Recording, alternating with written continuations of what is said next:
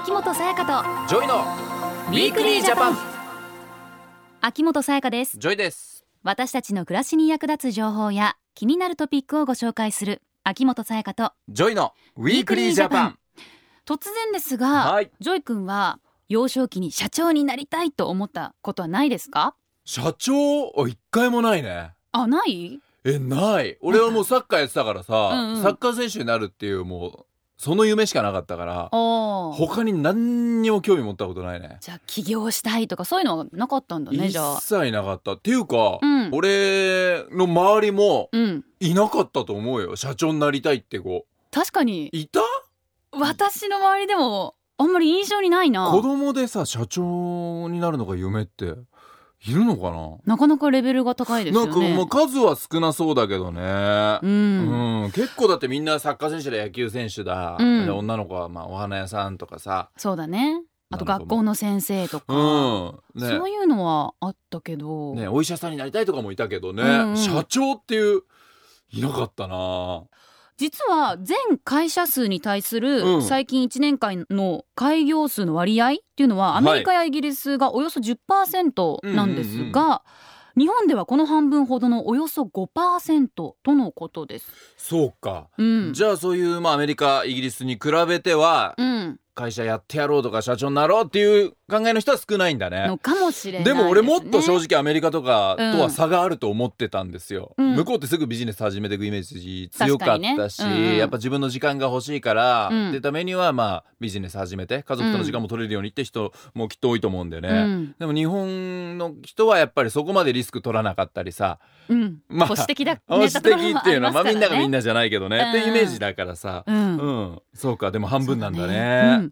まあでも高校生とかはね私たちが考えつかないような柔軟な発想とかそういう学生とかはありそうですよね。あるよ。まだ凝り固まってないから、うん、脳が。いろんなアイデア持ってるかもしれないですよね。ね。うん。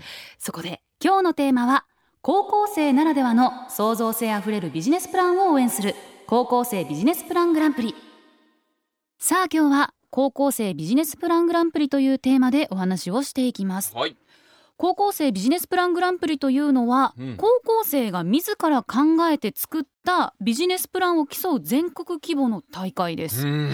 ジョイ君は聞いたことありましたか？ごめんなさい。私知りませんでしたこれ。知らなかったですか？えさやか知ってた？私以前あのこの番組でもご紹介させていただいたので。そのシリーズずるいのよ。そのいつも言うじゃんか 私以前も紹介させていただきましたっていう。結構長いですからこの番組。そうかさやか。だから知ってんのね。そっか俺は知らなかったな。おじゃあ、うん。今日早速スペシャリストにお話伺っていきましょうか。ね。いろいろ聞いていきたいね。はい。高校生ビジネスプラングランプリを開催している日本政策金融高校創業支援部部長の田上和彦さんと第3回高校生ビジネスプラングランプリセミファイナリストで現在アプリの企画開発などを手掛ける IT 企業の社長を務めている小川亮さんです。よろしくお願いします。よろしくお願いいたします。社長さんがもういらっしゃってると。お二人ですよ。いうことですね。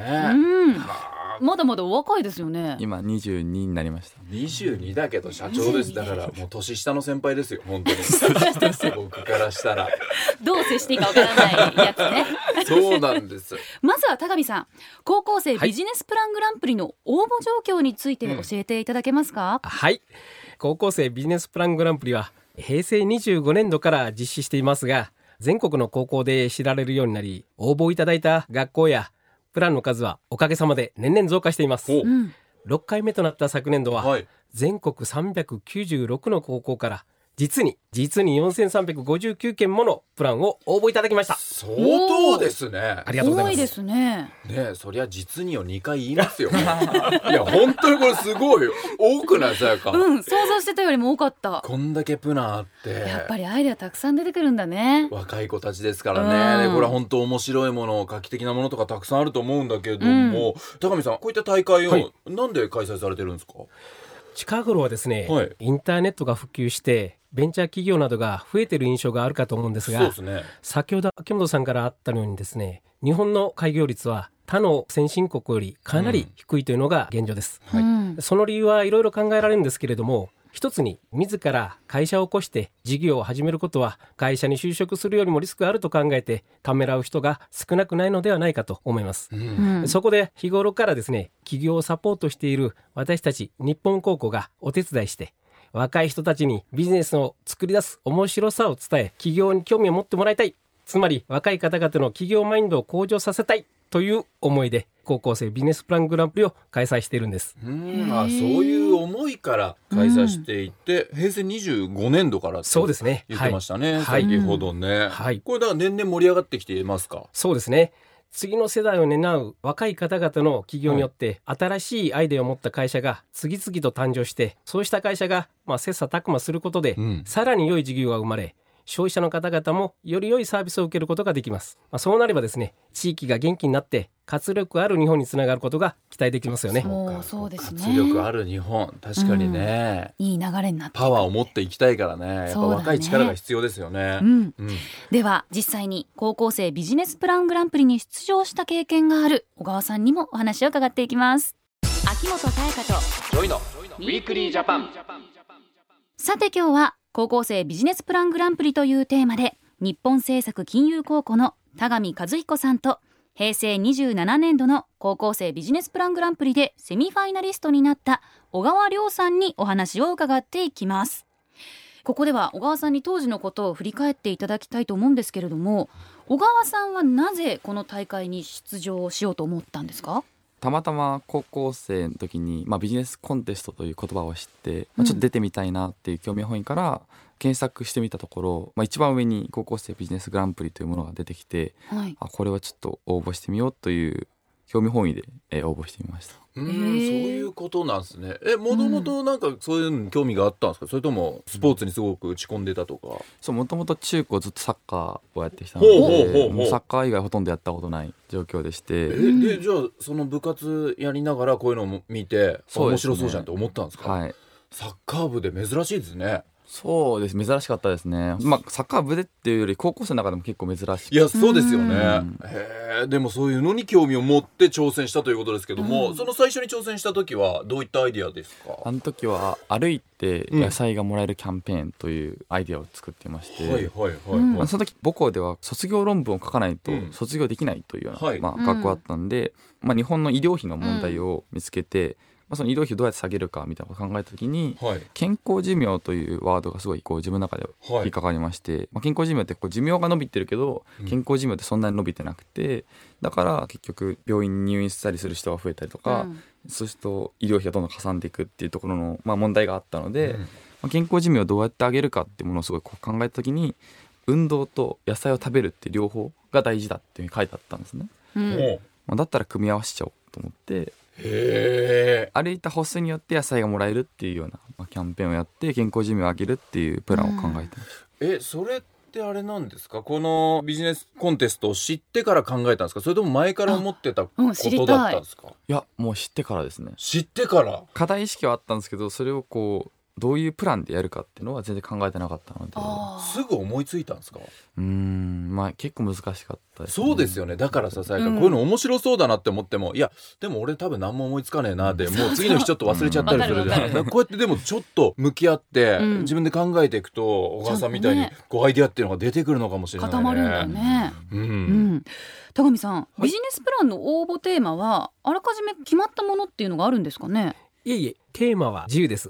募集内容は若者ならではの自由な発想や想像力を生かしたプランであれば何でもありです。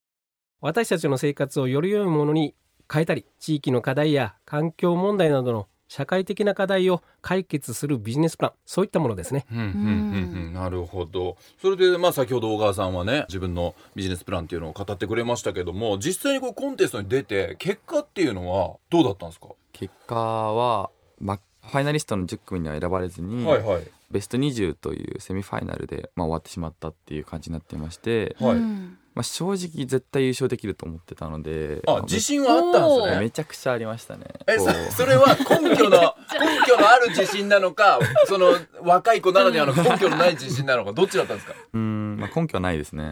根拠はないけど いけんじゃねえかと。自信を持ってね。ね、結構負けず嫌いなタイプなので、望んまあ元ずっとサッカーやってましたし、はいはいはい。ポジション争いもそうですし、まあ、そういうところでこう勝負とかね。通ずるものが。はい。うん。あったわけですね。でもファイナリスト10組にも入ることができなくて相当自分の中ではじゃあおかしいだろうと。まあそうですね。なぜだと。こりゃ悔しいというところにつながっていったわけですね。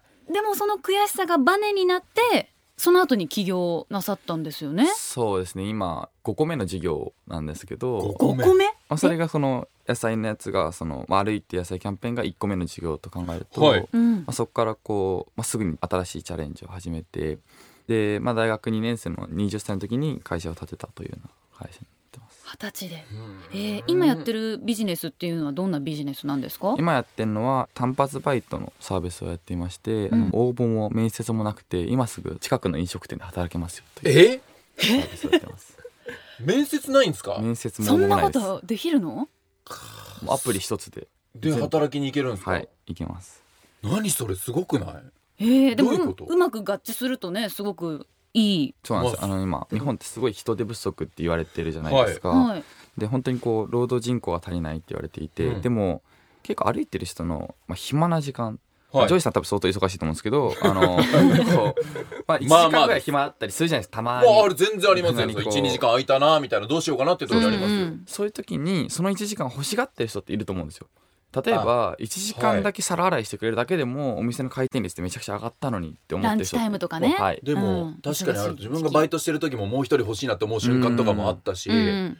そうかお店側もそういうものをやっぱり求めているから。そうです。なのでお店側が求めてるスキルってものをアプリ内に記載してもらってそのスキルを持ってる人しか、まあ、もちろんその応募というか働くことはできないんですけど、はい。私持ってるから手伝いに行きますねって言って、まあアプリでポチッと押すともうその日にその場所に行けてでしかも稼いだお金はその日にもらえるっていう。へえそうか。これすごいね。すごい。登録者多いんですか？今8万人ぐらいですね。すげえ。すごいよ。俺のインスタより多いですよ。インスタのフォロワーよりすごっ。でも確かにこれ聞いたらうん。めちゃくちゃいいなって思わない？さやか。いいなってで思う。確かにその一日中働けない人もいるじゃないですか、うん。でもちょっとした時間で、うん。ね、お金は欲しいって人もいるし、うん。限られた時間しか働けない人にとってもすごくいいな働き方も変わってきてますすねごくない？こんなビジネスを思いついてるわけですよ小川君は、小川様。小川君だって言うんじゃダメだね。社長。社長。高見さんこうすごくないですか？こういうまあ、今時の若者とかじゃないですけど、はい。まあ、センスもそうですけど、なんか頼もしいなって思うんですよ。こういいう人が増えてってくれたら。いや本当ですねいやあの我々日本高校の方でもですね、はい。えー高校の方にも任せっきりということではなくてですね、無料でですね、はい。ビジネスプラン作成のサポートなんかもやっています。あそうなんですね。はい日本高校の職員が高校などにですね出張授業という形で出張っていきましてですね、はい。で昨年度は331校を訪問させていただきました、はい。えー内容はあのビジネスアイデアの発想法といった、まあ、入門的なものからですね実際にビジネスプランを作成するそういった実践的なものまで高校側の要望に応じて柔軟に対応しております、まあ、収支計画の作り方なんかをですね金融のプロの方からですねアドバイスさせてもらってるんですね。あうーんなるほど。そこちらのれも頼もしいねねでうん。みんなこれきっかけでねいろいろ考えていったりするけど、うん。この高校生がビジネスプランを考えるときに、その目的は別にめちゃくちゃこれ儲かりますよ。これ稼げますよでもいいわけですか？その画期的である必要があるんですか？めちゃめちゃ儲からないといけない。そういうわけで全くございません、はい。もう面白そうだな。これやってみたいなっていうふうなアイデアがあれば、はい。どんどん出してもらえたらというふうに思ってます。そうかもう自由なんですね、はい。もう自由ですね。はい、はい。ね、この番組のリスナーの、ね、方の中にも高校生ビジネスプラングランプリに応募してみたいっていう方もいると思うんですけれども、そうだねはいその場合はどうすればいいんでしょうか？はい、今年度でですね、7回目になるんですけれども、高校生ビジネスプラングランプリの応募がいよいよこの7月1日から始まります。はいで、応募資格は全国の高等学校、高等専門学校の、まあ、生徒さんからなるですね、グループ、もしくは個人ですね。で、ファイナリストの発表は11月の下旬を予定しておりまして、最終審査会は来年1月東京で行う予定です。で、実際にビジネスプランをまとめたシートのこの提出期限ですね。これは9月25日でございます。ですから、まあ、夏休みなどを利用して十分プランを練り上げることができると思います。はい、うんぜひぜひ高校生ならではのですね創造性あふれるビジネスプランを考えて応募していただきたいなというふうに思います。はいはい。そして小川さん、これからグランプリに応募する高校生メッセージありますか？そうですね。あの起業家を目指す人って最近増え始めたなと思っていて、うん。社会人歴とかじゃなくて起業歴何年かっていうのがすごい成功の秘訣になってくるなというふうに思っていほうてほいつから起業スタート、まあはい。チャレンジし始めて、まあ、どういうふうな苦労を乗り越えてきたかっていうのはすごい大事だなと思っていて、まあ、例えばメルカリの山田社長とかは、まあ、1回起業して2社目で今メルカリというサービスをやって、うん。そこそまあ上場されたりとかしていて、うこう1回経験してるからこそなんとなく全体像が分かってうん。で次にもう一回チャレンジできるっていうのがあると思っていて、まあ、高校生の時にこういうビジネスアイデアを考えるっていうでしかもこうファイナンスだったり事業計画を自分で作ってみるってなかなか難しいところまでチャレンジできると思うので、その経験を多分大学生になってからも社会人になってからもすごい生かされる経験になると思うのでぜひチャレンジしてもらえたらなというふうに思います。はい。はい。今日のゲストは日本政策金融高校の田上和彦さんと第3回高校生ビジネスプラングランプリセミファイナリストの小川亮さんでした。ありがとうございました。ありがとうございまし。た。ウィークリージャパン。G20 大阪サミットの警戒警備についてのお願いです G20 大阪サミットは6月28日と29日に大阪市で開催されます警察ではテロ事件などを未然に防止するための警備を行っています。不審な人物や不審なもの車を見かけたときは警察までお知らせください。会場周辺などでの検問や職務質問へのご理解とご協力もお願いします。また6月27日から30日まで大阪市内や阪神高速道路を中心に大規模かつ長時間の交通規制が実施されます。混雑が予想されますので自動車の利用を控えるなど交通渋滞の緩和にご協力ください。政府からのお知らせでした。ウィークリージャパン。秋元才加とジョイのウィークリージャパン。今日は高校生ビジネスプラングランプリというテーマでお話をしてきました。はい。いやーなんか小川さんのうんチャレンジする年が早ければ早いほどこううん。いろんな経験を糧にして進んでいけるっていう言葉が結構残ったな、そうだよね。だから、うまあ人生って本当に経験が大事でさじゃあうん。年齢重ねたからさ年が下の子より経験があるかって言ったら意外とそうでもなかったりして、するからね。失敗してきた数とかチャレンジした数で経験って変わっていくじゃないですか。うん。で岡君の場合はそれがすごく早かったうん。わけで、なんか今日まあ話してたこのメンバーの中で一番年下だったけど一番なんか頼もしかったなっていうのは すごくあってしっかりしてたし、うん、なんか私たちも楽しみな世代になってきちゃったのかもしれないね。まあそうだね。いやとはいえやっぱ俺たちもまだまだ頑張んなきゃいけないし高校生ビジネスプラングランプリには出れないにしても、やっぱそうですね。何か考えてチャレンジしていくっていうのはすごくやっぱね忘れずにね。そう持ってないといけないからね。なんか刺激をもらいましたね今日は、はい。高校生ビジネスプラングランプリについてもっと詳しく知りたい方は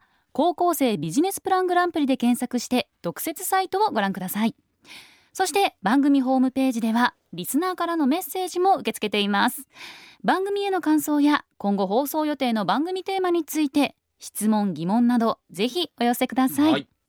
来週は大学や専門学校などに進学したい学生を資金面でサポートするお話です、はいはいはい。どういうことなんだろうねね、経済的な理由とかだったりで、こう学校を断念してしまったりとか。そうかまあ進学を諦めちゃうことかもね、うん、あると思うんですけれども、うん。そこをサポートしていくというお話になります。はい。経済的な理由で大学などへの進学を諦めないでください。どんなサポートが受けられるのかぜひ聞いてください。秋元才加とジョイのウィークリージャパン。